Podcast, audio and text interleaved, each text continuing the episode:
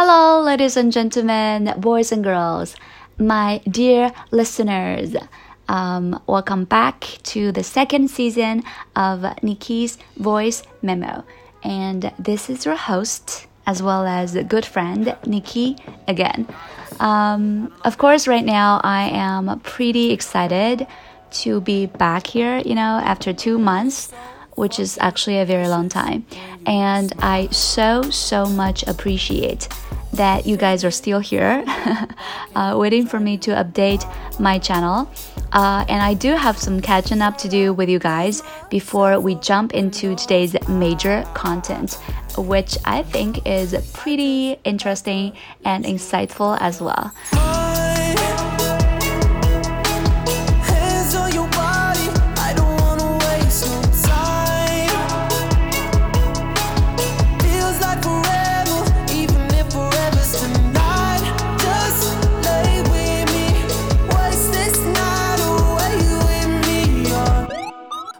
Um, anyway, so you know, at the end of the last episode, I told you that I would invite a guest to chat with me, right?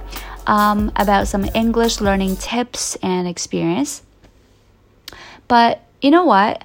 Uh, right on the day when we were supposed to record that episode, um, he was notified that he had he had to finish a seven day stay at home quarantine because there was a confirmed COVID case in the hotel that he was staying the day before.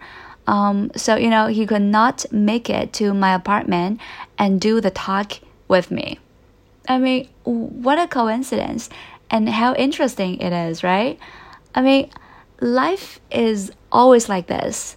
You think that you have everything planned out you think that you are under great control, and yet something is gonna happen that makes you realize that uncertainty is the ultimate truth of life. So anyway, um, thereafter, I just got thrown into the crazy schedule of my summer classes, and it was basically impossible for me to schedule another talk with my guest, who was also super busy during the summer. So I guess we will find some time this fall to do the English learning episode. Just so you know, I am not forgetting about the promise that I have made to you before. so the English learning content is gonna come sooner or later.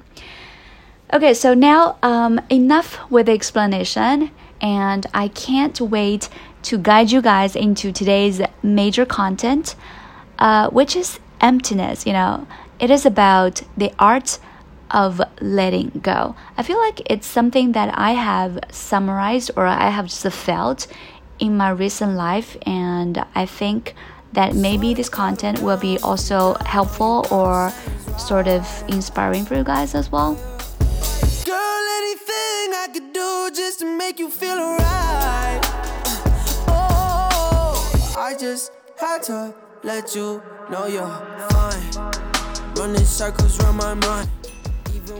Well, if you have ever moved home, you would know that the most difficult part is definitely not the, move, the moving part, nor the sorting things out part, you know?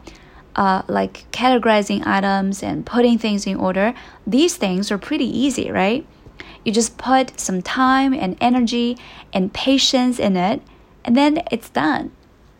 But you know, what I find to be the most difficult is to declutter, you know, to get rid of the stuff that is no longer serving you, but for some reason that you simply don't want to let go.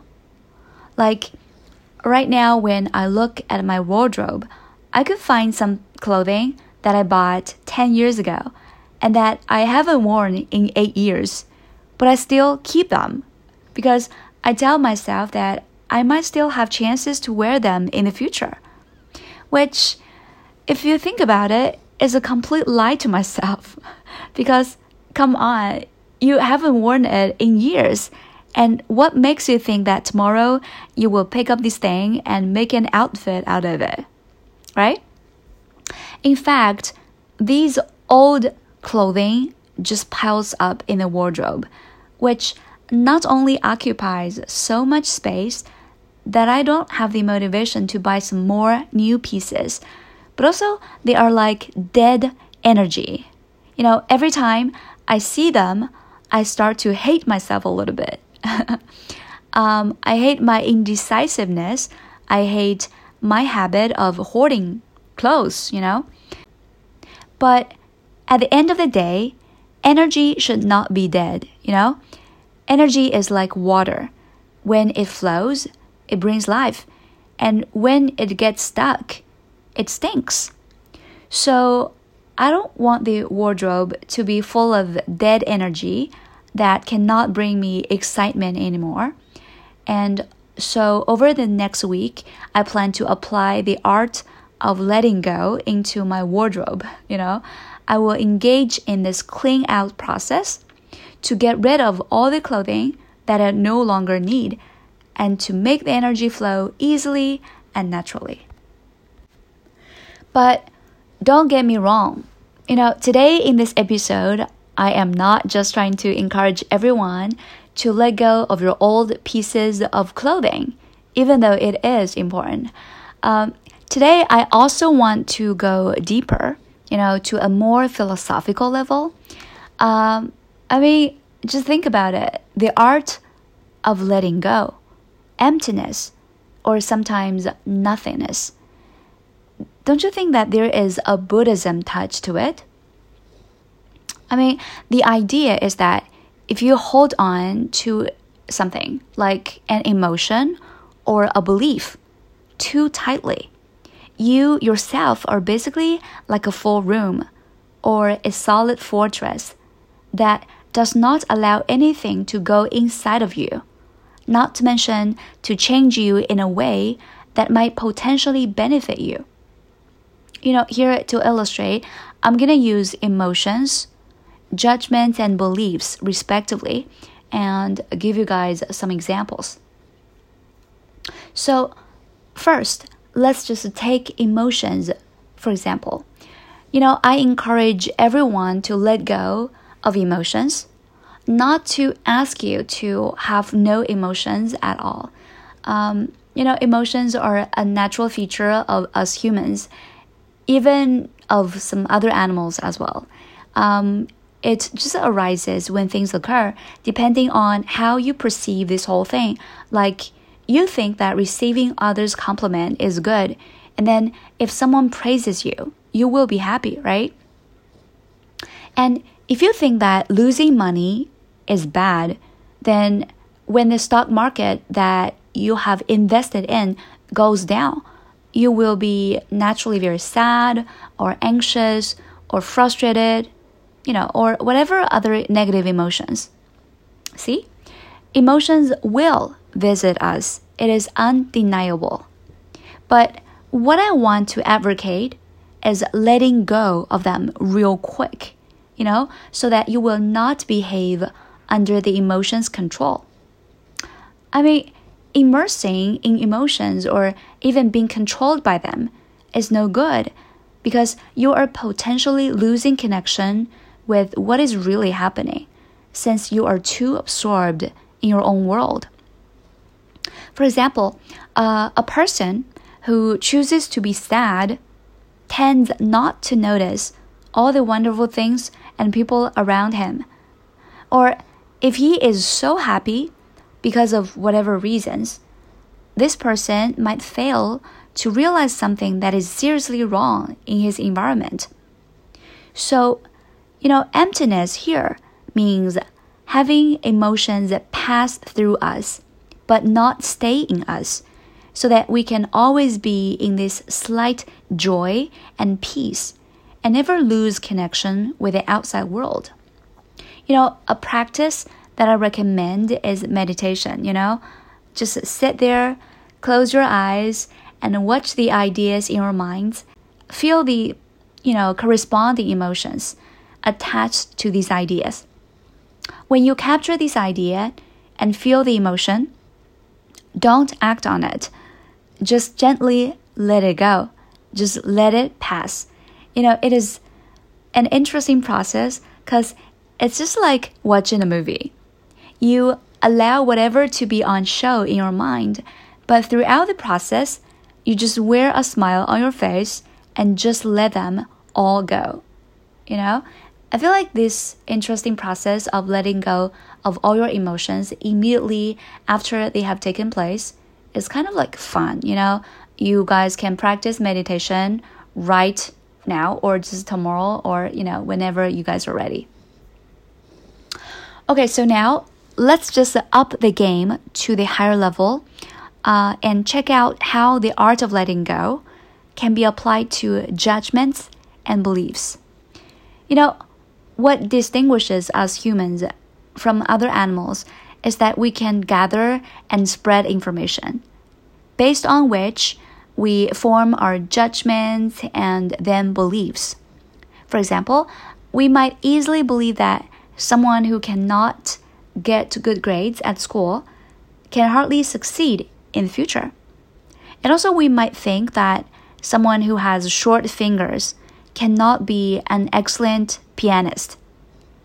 Well, um, these beliefs and judgments sometimes can help us to improve efficiency, but the problem is that how you judge others is oftentimes how you judge yourself too. Um, and this can unexpectedly restrict you from reaching for higher goals and living your best life possible. You know, for example, if your judgment is that someone without a business degree cannot run a successful business, essentially you are probably denying yourself the chance of becoming an established business owner. So, here, what I want to say is to let go of those restrictive judgments and beliefs. You know, the world, just like yourself, is much bigger, greater, and more incredible than you have ever imagined. So set your mind empty to always embrace another way of knowing the world and unlocking your own possibility. You know, for example, you may recognize the world both from the scientific perspective and from the religious perspective. And after you have removed your presupposition about yourself, you might realize that you can be an artist, even though your major is computer science. anyway, so I don't know whether I have sent a clear message in this episode. Let me summarize a little bit. You know, I want you guys to let go of the unnecessary stuff in your room. Much like I want you guys not to be tethered by emotions. I mean, let go of the emotions soon after they have taken place, right? And also, I want you not to be restricted by some superficial judgments and fixed mindsets, because all these things are probably just putting some restriction on yourself that will prevent you become from becoming the person that you really should become. Um, you know, through our life, we have always been told to hold on to something, an object, a lifestyle, or a belief, but we are not told enough the importance of letting go. I hope that you guys can regularly declutter your apartment, to meditate, and to tell yourself to fuck off those restrictive beliefs, and then live life to the fullest. So let's make this happen um, you know, in today's episode, I think that I probably have put things a little bit lengthy, but I hope that you have still enjoyed it. Um, and this is Nikki, and I'm gonna see you guys next round. And hopefully, next time when I'm chatting with you, you guys are emptier and freer, maybe. Okay. So, yeah, I'm gonna see you guys next round. Bye. Mwah.